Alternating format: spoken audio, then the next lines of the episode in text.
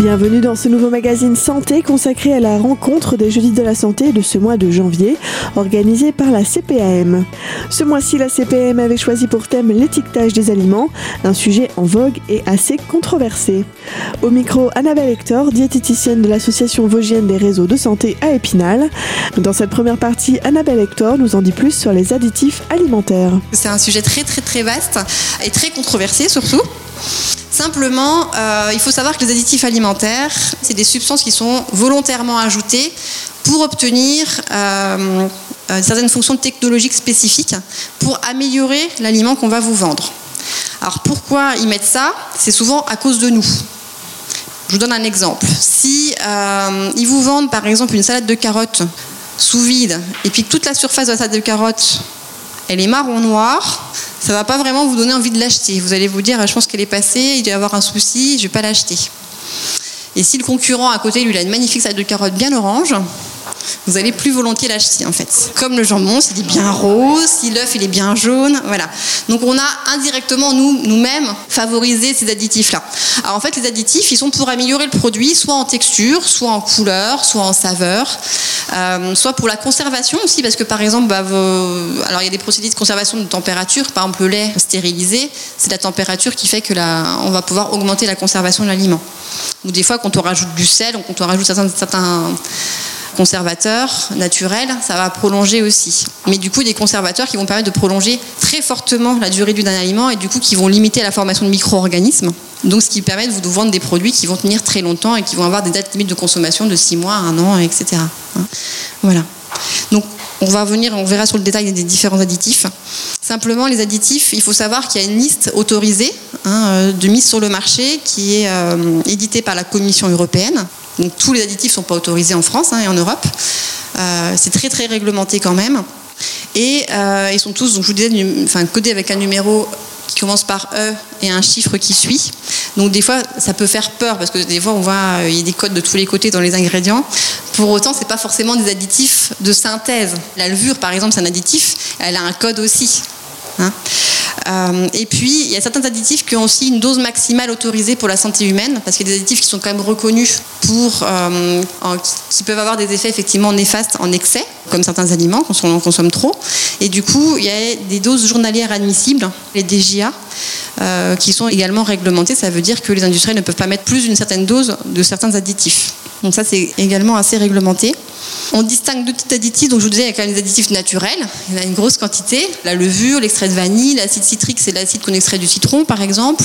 Euh, l'extrait de thym, la pectine, c'est les gélifiants a dans les pommes, qu'on prend généralement nous aussi pour faire nos confitures. Euh, donc voilà, il y a beaucoup d'additifs naturels. Et il y a effectivement également aussi des additifs de synthèse donc, qui ont été intégralement synthétisés au niveau euh, industriel. Il faut savoir qu'actuellement, il y a quand même une réévaluation en Europe de tous ces additifs autorisés, hein, qui est en cours, parce qu'il y a beaucoup de controverses à ce sujet-là. Donc, ils sont en train de tout repasser en revue et de revoir également toutes les doses journalières admissibles de ces additifs, qui se finalisera en 2020. Donc, on en saura plus euh, en 2020. Hein, d'ici là, voilà. Euh, et il faut savoir que sur les 400 additifs autorisés en Europe, il y en a quand même 48 qui sont autorisés en agriculture biologique. Hein, donc, c'est pas parce que c'est bio qu'il n'y a pas d'additifs. Euh, mais majoritairement, ce sont quand même des additifs naturels hein, qui sont introduits dans les, dans les produits euh, d'agriculture biologique. Donc je vous ai essayé de vous les classifier un petit peu pour euh, y comprendre un peu plus quelque chose. Ils sont tous codifiés. Toute la famille des E100, donc E101, E102, E103, ce sont tous les colorants. Voilà, qui sont ajoutés pour la pour l'attrait visuel. Hein, si vous achetez, euh, bah, je vous disais tout à l'heure, hein, par exemple une compote de fraises ou un yaourt aux fraises, on préfère qu'il soit rouge pour que ça rappelle la fraise. Donc généralement, ils vous mettent des colorants dedans. Alors ça peut des colorants naturels. Le E100 par exemple, c'est la curcumine que vous connaissez bien, hein. c'est le colorant qu'il y a dans le curcuma. Donc c'est totalement naturel et ça, permet de colorer en jaune les aliments. Après les E200, c'est les conservateurs, donc qui eux sont utilisés pour limiter la croissance bactérienne. Hein, éviter qu'un produit devienne toxique et qu'on ait trop de, germes qui se développent. Un exemple de conservateur, par exemple, E270, l'acide lactique, on en a dans le corps. Hein, c'est ce qu'on développe quand on fait trop d'activité physique. Euh, c'est un conservateur naturel. Le sel, par exemple, c'est un conservateur et c'est un additif. Hein, naturel. Après, les E300, ce sont les antioxydants qui empêchent que l'aliment change de coloration. Hein, quand vous coupez une pomme à la maison, bah, elle devient noircie. Quand on coupe un avocat, c'est pareil, il devient, il noir. Donc, ils vous l'ajoutent généralement aux aliments pour que l'aliment ne change pas de couleur. Hein. Donc ça peut être simplement du citron, comme je vous disais, de la vitamine, ça peut être de la vitamine C, ça peut être de l'acide citrique, qui sont des, antioxydants. Euh, c'est ce qu'on met généralement nous aussi à la maison. Et puis il y a d'autres euh, antioxydants qui vont être un peu plus euh, de synthèse. Tous les E400, E500, c'est les agents de texture. c'est la grande famille des émulsifiants, gélifiants, épaississants, stabilisants, etc. Donc, c'est là-dedans qu'on trouve tout ce qui va être extrait d'algues, les carragénanes, les, gélifiants, la, gélatine, hein, toutes ces choses-là. Et là, c'est pour améliorer la texture. Alors, souvent, ils s'en servent. Je vous donne l'exemple des crèmes, par exemple. Quand vous achetez de la crème généralement épaisse, en normale en supermarché, elle est assez épaisse. Quand on prend de la crème allégée, il retire de la matière grasse, donc il retire de la matière tout court, et forcément, il faut la remplacer. Donc il la remplace souvent par de l'eau. Donc vous doutez bien que quand on rajoute de l'eau à un produit, bah, ça devient quand même très liquide. Donc souvent, eh ben, ils, vont rajouter des agents de texture, des épaississants, pour redonner un petit peu de texture au produit. Les E600, c'est les exhausteurs de goût, donc là qui vont plutôt relever les saveurs. Et E900, ce sont tous les édulcorants, ce qu'on appelle les faux sucres. Hein, vous avez déjà entendu parler de l'aspartame, euh, qui est très controversé aussi, l'acésulfame, etc. Et puis il y a d'autres édulcorants qui sont naturels, comme par exemple le sucralose, qui est extrait du sucre, la stevia, vous avez déjà entendu parler aussi. Et puis les polyols, dont je vous parlais tout à l'heure, donc le maltitol, euh, l'exulutol, etc., qui sont des dérivés du sucre naturel.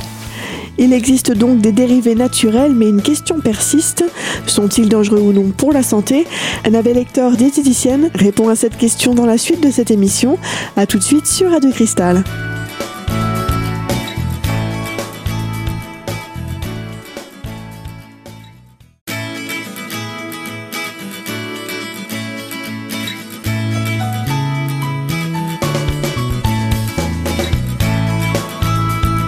Vous êtes toujours sur Radio Cristal dans cette émission des jeudis de la santé. Pour rappel, ce magazine est aujourd'hui consacré à l'étiquetage des aliments. Annabelle Hector, diététicienne, répond à une question essentielle sur les additifs alimentaires. Sont-ils dangereux ou non pour notre santé? Alors, normalement, avec la, norme européenne, normalement, c'est toutes des choses qu'on peut consommer sans problème et sont autorisées, donc ils ont quand même été vérifiés. Après, il faut faire attention parce qu'il y a quand même des additifs qui ont été reconnus pour être, qui peuvent être gênants pour des gens qui ont des fragilités. Euh, des fois sur des jeunes enfants. Euh, alors, je, sincèrement, je suis pas assez spécialisée pour vous citer lesquels, hein, je les connais pas tous de tête, mais il y a effectivement des additifs qui ont été prouvés qui pouvaient euh, augmenter ou, diminuer la vigilance des enfants ou augmenter un peu l'excitation des enfants.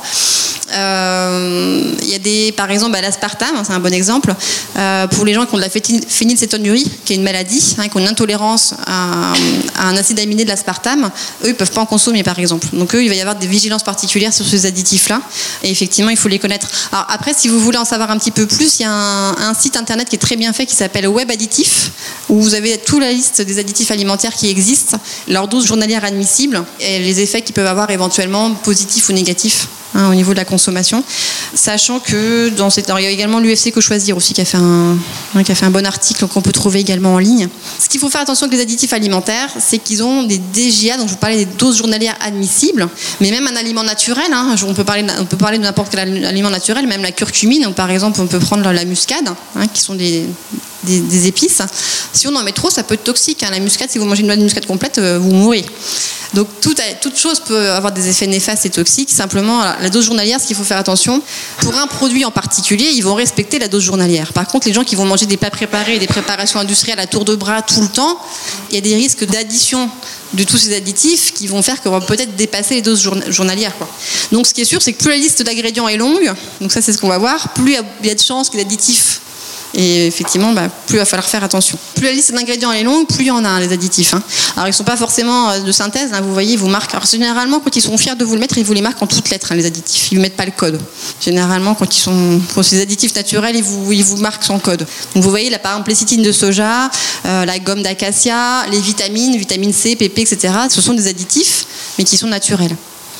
Par contre, bah, c'est vrai que du coup, il va y en avoir une bonne quantité dans le produit. Et plus il y a d'ingrédients, généralement, plus ils vont vous rajouter d'additifs superflus dans le procédé euh, de fabrication.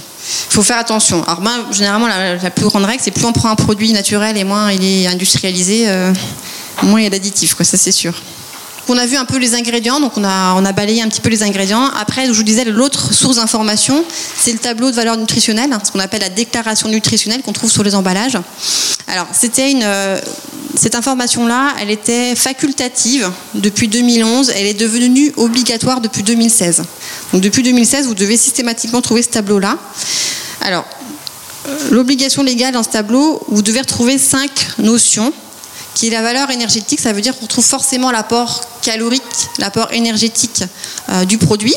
Et puis on va retrouver les trois nutriments qui apportent de l'énergie, donc les lipides qui sont les matières grasses, et il doit forcément vous préciser l'apport d'acides gras saturés, qui sont la portion des lipides qu'il faut un petit peu limiter dans notre consommation. On va retrouver les glucides. Donc les glucides, c'est les, sucres au sens large, hein, les sucres lents plus les sucres rapides. Et ils vont vous préciser obligatoirement dont sucre, donc la, part de sucre rapide, hein, de sucre simple qu'il va y avoir dans, dans le produit. On va retrouver les protéines et le sel. Le sel, c'est obligatoire aussi. Alors c'est possible que des fois vous ayez un tableau à rallonge comme ça, parce que c'est possible que des fois ils vous mettent euh, les fibres, les vitamines, les minéraux, le calcium, tout ça. Alors ça c'est pour, euh, vous noyer un peu plus d'informations. Généralement les principales c'est celles-ci. Ils sont obligés de vous préciser des fois certaines valeurs quand ils vous mettent des allégations nutritionnelles. Quand ils vous marquent source de calcium, c'est obligatoire qu'ils vous donnent la teneur en calcium du produit. Voilà, pour vous préciser. Alors après, on va voir, euh, je vais essayer de vous, on va prendre des exemples assez concrets parce que ces tableaux-là, c'est pas forcément toujours facile de s'y retrouver. C'est plein de chiffres. On n'a pas forcément les références de ce qu'il faut manger en lipides, ou en glucides, ou en protéines sur sa journée ou sur euh, voilà. Donc on va essayer d'avoir des repères assez faciles pour pouvoir comparer les produits.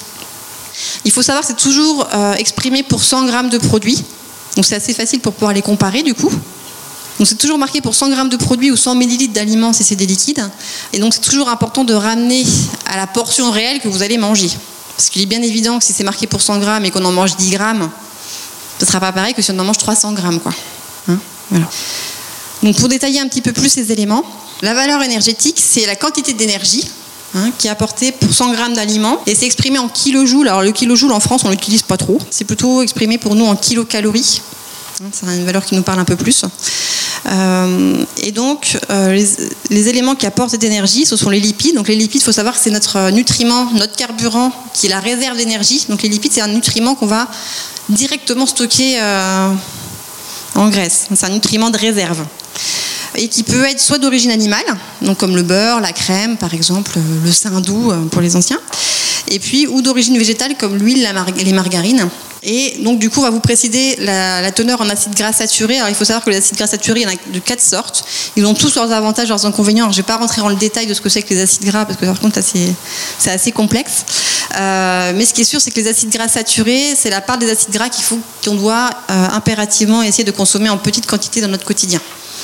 Les glucides, donc ça, c'est le principal carburant de l'organisme. On en a besoin. Et euh, ils sont séparés, je vous ai en sucre simple et sucre complexe. Et les sucres simples doivent être la, part la plus petite de notre consommation de sucre. Hein. Moins de 10% de ce qu'on consomme en sucre la journée. Les protéines, donc les protéines, c'est le constituant de nos muscles et de nos cellules. Donc ça, on en a besoin. Hein. généralement, la meilleure source de protéines, c'est plutôt les, les, produits euh, d'origine animale, les viandes, les produits laitiers, les poissons. Et puis le sel. Donc le sel, il faut savoir quand même que c'est quelque chose de nécessaire. C'est pas forcément, c'est pas toxique. On en a besoin. Il est utile au fonctionnement de l'organisme, à l'influx nerveux. Hein, c'est lui qui permet que, communique, que notre cerveau communique avec le reste du corps. Par contre, en, trop grande quantité, il peut entraîner des pathologies, comme l'hypertension artérielle. Donc il faut être vigilant à la quantité de sel aussi. Il faut savoir qu'une kilocalorie, euh, ça représente rien. En besoin, on a besoin pour une femme à peu près de 1800 kilocalories par jour et 2200 pour un homme.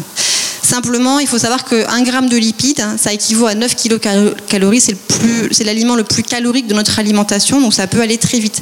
Pour vous donner un exemple, une cuillère à soupe d'huile, c'est pas très gros, ça fait déjà 10 grammes de lipides, sachant qu'il nous faut à peu près 50 à 60 grammes de lipides par jour, et qu'une seule cuillère à soupe d'huile en apporte déjà 10 grammes. Donc ça peut aller très vite hein, sur la journée. Un gramme de glucides, c'est un peu moins calorique. Nos besoins sont très importants sur la journée, donc on a des besoins en glucides plutôt féculents qui sont assez importants. Et puis on a des besoins en protéines aussi, là qui sont plutôt rapportés au poids de la personne. Et les besoins en sel, alors on a des besoins de 6 grammes par jour de sel. Alors vous allez voir sur les exemples après que on les atteint très vite. Hein. En France, dans notre consommation moyenne, on est à peu près à 10 à 12 grammes de sel par jour. Alors que c'est conseillé d'en consommer que 6. Alors c'est le minimum, c'est 10 à 12 grammes, et généralement on va plutôt vers les 15, 17 grammes, 20 grammes de sel par jour actuellement parce qu'il y en a dans beaucoup de préparations industrielles. Alors, juste des repères simples pour qu'on puisse avoir l'exemple après. Donc, je vous disais, la cuillère à soupe d'huile, c'est 10 grammes de lipides, hein, ou le petit pain de beurre euh, du restaurant, c'est pareil. un morceau de sucre, ça équivaut à 5 grammes de, glucides, mais de glucides euh, sucre rapide. Et 30 grammes de glucides euh, lents, d'amidon, c'est équivalent à peu près à un quart de baguette ou 150 grammes de pâte euh, cuite. Hein, ou trois pommes de terre à peu près. Donc vous voyez, ça fait déjà un, bon volume dans l'assiette. Attention donc aux proportions. Dans la prochaine partie de cette émission, Annabelle Hector, diététicienne, nous présente un nouvel affichage alimentaire. A tout de suite sur Radio Cristal.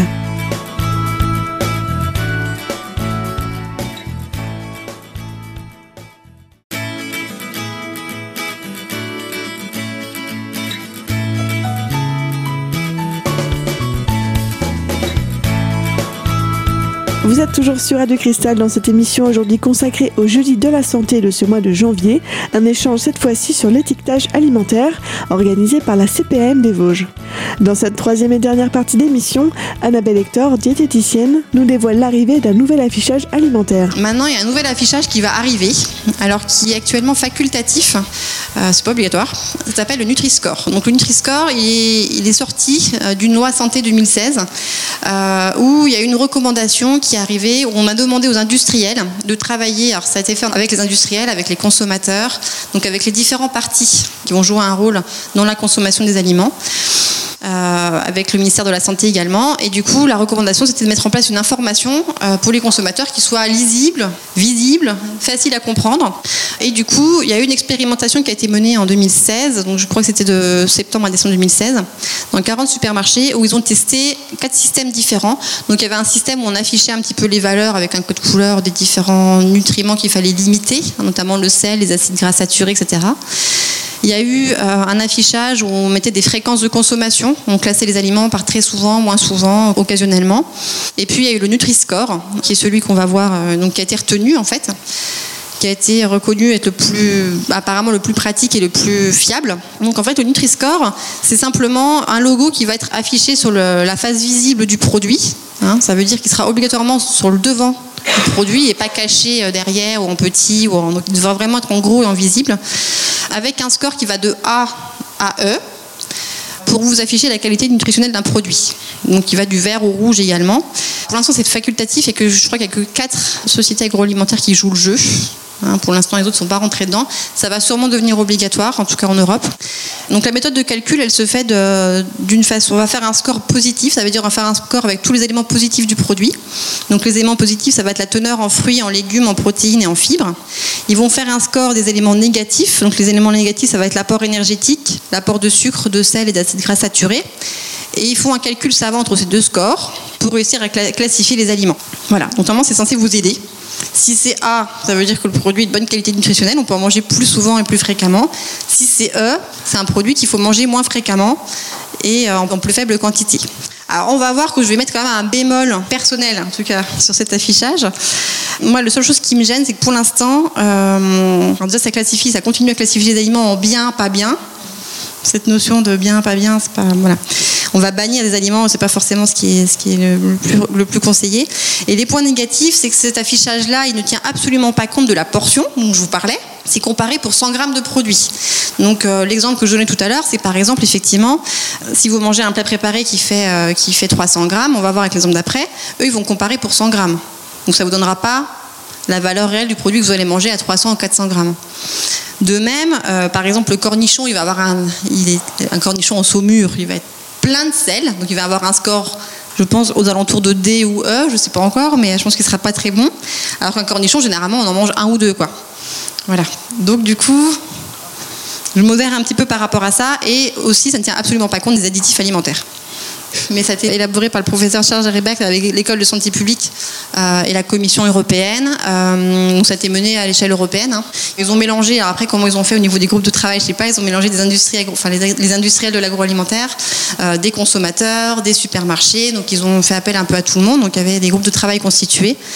Ils ont travaillé sur l'élaboration de ces différents systèmes et après ils les ont expérimentés dans des supermarchés. Et c'est les consommateurs qui ont voté euh, pour le système qui leur paraissait le plus simple et le plus facile et plus facilement accessible. Pour en savoir plus, il y a sur le site mangerbouger.fr, ils vous mettent un peu d'informations sur le Nutri-Score. Et il y a un site qui est plutôt euh, bien fait aussi qui s'appelle Open Food Facts.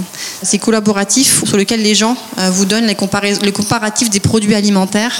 Ça veut dire que même vous, vous pourriez le faire. Hein. On, on, va photographier la, l'emballage alimentaire d'un produit et puis on va, pouvoir les comparer de l'un à l'autre euh, dans un catalogue. Open Food Facts, je sais qu'il est reconnu. Donc celui-là, il existe aussi en application. Hein. Open Food Facts, c'est également une application sur, euh, sur tablette ou sur téléphone. On le trouve en application. C'est le seul que je connais reconnu. Euh, qui a été validé. Donc voilà, donc ça devrait apparaître progressivement. Peut-être que vous en verrez prochainement. Hein. Je sais que Florie Michon, par exemple, adhère au truc. Donc, euh, je sais pas, mais ça risque de devenir obligatoire. Pour finir un petit peu, alors le gluten, il faut savoir que c'est une protéine en fait qu'on trouve naturellement dans le blé, mais dans les céréales comme le blé, comme, euh, comme l'orge, euh, qui a toujours existé. Euh, il y a des gens qui sont intolérants au gluten, ça veut dire qu'ils ne vont pas le digérer correctement. il n'existe pas d'allergie au gluten. C'est une intolérance, ça veut dire c'est une intolérance digestive, ça veut dire que euh, cette protéine-là va réagir avec leur intestin et entraîner des troubles digestifs qui, à long terme, quand on en consomme trop, peut abîmer l'intestin. Voilà. Mais pour des gens qui ont une maladie spécifique qui s'appelle la maladie cœliaque. Heureusement, nous ne sommes pas tous malades, malades cœliaques. Euh, après, on peut avoir des tolérances différentes. Ça veut dire qu'il y gens peuvent avoir des petits troubles digestifs au gluten, ça peut fermenter un petit peu, etc. C'est pas, pas des troubles majeurs, en aucun cas c'est toxique. Après, maintenant, il y a des grands débats sur la qualité du blé actuel qui est plus le même dans le temps, etc. Ça, c'est des grands, voilà. Ça peut être valable pour tous les aliments malheureusement. Mais ce qui est sûr, c'est que le gluten, c'est pas une allergie, c'est une, intolérance et c'est une réelle maladie. Euh, comme pour les gens qui sont intolérants au lactose, c'est des gens qui n'ont pas l'enzyme qui s'appelle la lactase, qui va digérer le lactose. Donc, par exemple, les populations asiatiques, ils n'ont pas cette enzyme-là. Donc, normalement, en Asie, ils ne digèrent pas le lait, en tout cas le lactose du lait. Euh, mais c'est pareil, c'est une intolérance. Au pire, ça provoque des troubles digestifs, mais ça ne sera pas grave, quoi. Et par contre, il y a effectivement des allergènes qui vont être plus graves, comme euh, l'œuf, des allergies à l'œuf, aux arachides qui là sont des allergies vraies. Effectivement, des fois, certaines personnes peuvent avoir des allergies tellement prononcées que même une trace, c'est pour ça qu'ils sont obligés de vous préciser les traces, qu'une trace euh, d'arachide dans un produit peut déclencher une réaction allergique. Donc ça, c'est une mention obligatoire, ils sont obligés de le préciser. En règle générale, si on n'est pas allergique, ça ne sert pas à grand-chose qu'on les regarde. En bref, il faut rester attentif aux informations trouvées sur les emballages, surtout en cas d'intolérance ou d'allergie. On arrive malheureusement à la fin de cette émission des Jeudis de la Santé, organisée par la CPM et ce mois-ci sur le thème des emballages alimentaires. Retrouvez cette émission sur notre site internet radiocristal.org et quant à nous, on se dit à très bientôt pour une nouvelle émission des Jeudis de la Santé. À très vite sur Radio Cristal.